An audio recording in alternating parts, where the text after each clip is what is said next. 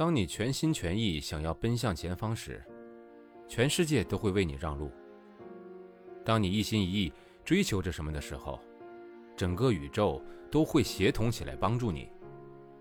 所以，趁年轻，一切都还来得及，大胆的去追寻属于自己的梦想。而是否年轻的界定，也取决于你自己。一起收听《我睡了八十一个人的沙发》，作者：旅行家、摄影师连美恩，演播：生意人陛下。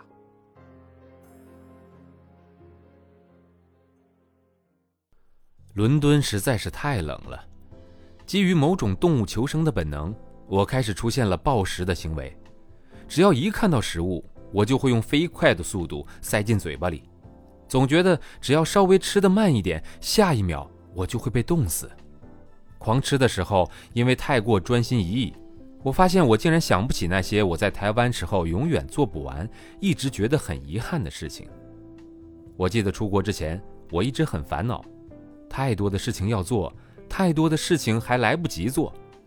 我一直到上飞机前一刻还在痛苦。犹豫着要不要等事情全都做完再出国呢？可是这一刻，换了一个时间和空间，那些我曾经怎么也放不下的事情，却一件都想不起来了。我在伦敦住了一个星期，住在一个叫做 London College of Fashion 的时尚摄影系的一个女生家里面，她叫做 Heidi，是我台湾摄影师老板的朋友。当时我也有申请上 LCF 的时尚摄影系。几乎就要和 Heidi 做同学了，手牵手来到伦敦，但是最后一刻，我还是决定先不要念书。第一站会来伦敦，也是因为好奇这所学校是否是名不虚传。LCF 隶属于伦敦艺术大学六大校区之一，它们分别是坎伯威尔、中央圣马丁、切尔西、伦敦传媒、伦敦时尚，还有温布顿六间学院。在台湾最被人所熟知的，通常是中央圣马丁和 LCF。一般人在讨论中央圣马丁和 LCF 的差别的时候，会很基本的把中央圣马丁归类为比较偏纯艺术，而把 LCF 归类为比较偏业界实作。如果要以台湾的学校来做比喻，中央圣马丁比较像台北艺术大学，充满实验性，曲高和寡，怪人也多。LCF 则比较像台湾艺术大学，综艺感十足，主流性比较强。我和海底在台湾当摄影师助理的时候，跟的都是时尚摄影师，未来想走的也是偏时尚，希望学成之后可以很快的跟业界接轨。理所当然的，我们都选择了 LCF。在伦敦的第二天下午，海底带我逛了逛 LCF 和圣马丁的校园。虽说是校园，其实只是伦敦市中心里某栋不起眼的大楼而已。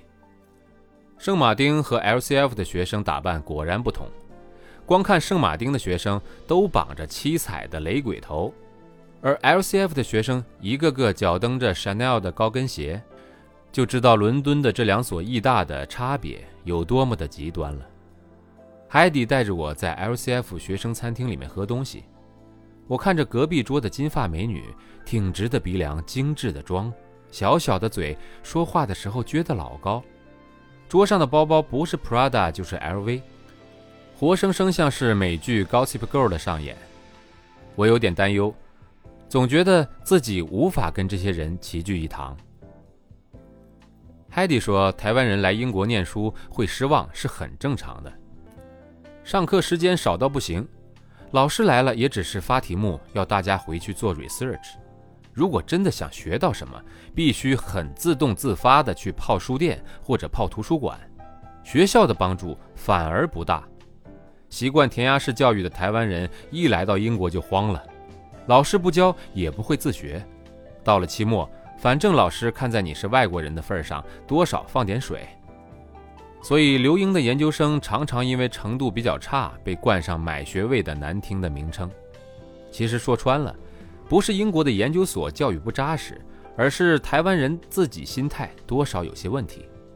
整个英国习惯把最扎实的教育训练放在大学时期，他们的目标是学生从大学毕业时就已经具备踏入职场的实力。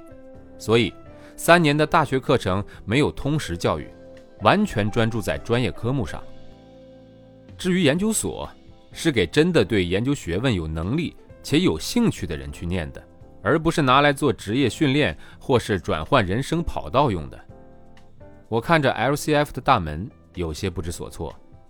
要当一个时尚摄影师，与其去念 LCF 的摄影硕士，不如去念他们的摄影学士。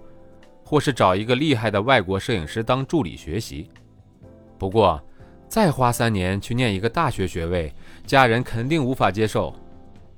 而找一个厉害的外国摄影师学习，又岂是那么的简单吗？本章节演播告一段落，感谢收听，欢迎订阅分享。